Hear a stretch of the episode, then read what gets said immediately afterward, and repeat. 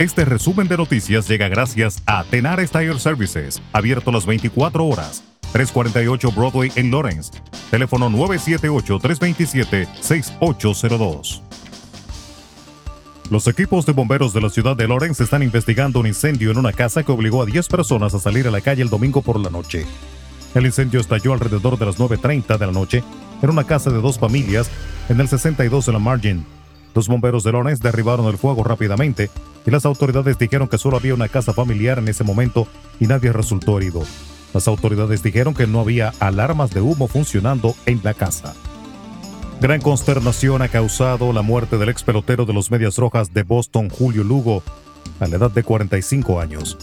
Lugo presuntamente murió de un ataque cardíaco lunes por la mañana en su país natal de la República Dominicana y había cumplido 46 años en el día de hoy. Jugó dos temporadas y media con los Medias Rojas y ayudó a Boston a ganar el título de la Serie Mundial en 2007. También jugó para otros seis equipos durante sus 12 años de carrera en las grandes ligas y al igual que en el béisbol de la República Dominicana. El presidente de Estados Unidos, Joe Biden, firmó este lunes el plan de infraestructuras por valor de 1,2 billones de dólares, que se convirtió así en ley, y que supone uno de sus mayores éxitos a nivel nacional desde su llegada a la Casa Blanca. El mandatario rubricó el plan en una ceremonia en el jardín de la mansión presidencial, en la que estuvieron presentes legisladores demócratas y republicanos, entre otros, después de que fuera aprobado definitivamente por el Congreso hace 10 días. Guatemala extraditó este lunes a Estados Unidos a uno de los hijos del expresidente panameño Ricardo Martinelli, Luis Enrique Martinelli Linares, quien es requerido en la nación norteamericana por lavado de dinero en un caso vinculado con la firma brasileña Odebrecht.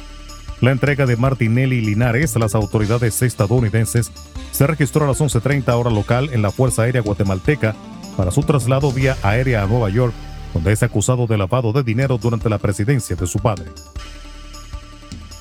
En República Dominicana fue interrogado nuevamente este lunes el ex pelotero de grandes ligas Sammy Sosa por supuesta vinculación con empresas asociadas a Alexis Medina, hermano del expresidente Danilo Medina, quien es investigado en la operación Antipulpo. Al salir, lamentó la muerte del ex pelotero Julio Lugo. En esta oportunidad, la abogada de Sammy Sosa no respondió preguntas de la prensa. Y el presidente Luis Abinader anunció que es a partir del 4 de diciembre que comenzarán la distribución de la tarjeta bono navideño a más de 1,7 millones de familias, lo que impactará a 5 millones de dominicanos. Un comunicado de prensa señala que cada tarjeta dispondrá de 1.500 pesos para un monto global de 2.600 millones destinados a esta iniciativa. El Sistema Único de Beneficiarios, SUBEN, será el encargado de proporcionar los datos de las personas beneficiarias que se encuentran inscritas en su base de datos de personas con necesidades económicas. Resumen de noticias. La verdad en acción. Jorge Auden. Conduzca seguro confiando el cuidado de sus ruedas a Tenares Tire Services, abierto las 24 horas, los 7 días de la semana. 348 Broadway en Lawrence. Al comprar gomas nuevas, recibe reparación de por vida, además de otros servicios también de por vida. Tenares Tire Services también ofrece alineación y balanceo y autodetailing. Las mejores gomas nuevas y usadas en Tenares Tire Services, con el trato afable de Brian de Peña y su equipo. Tenares Tire Services, 348 Broadway en Lawrence. Teléfono 978-327-6802.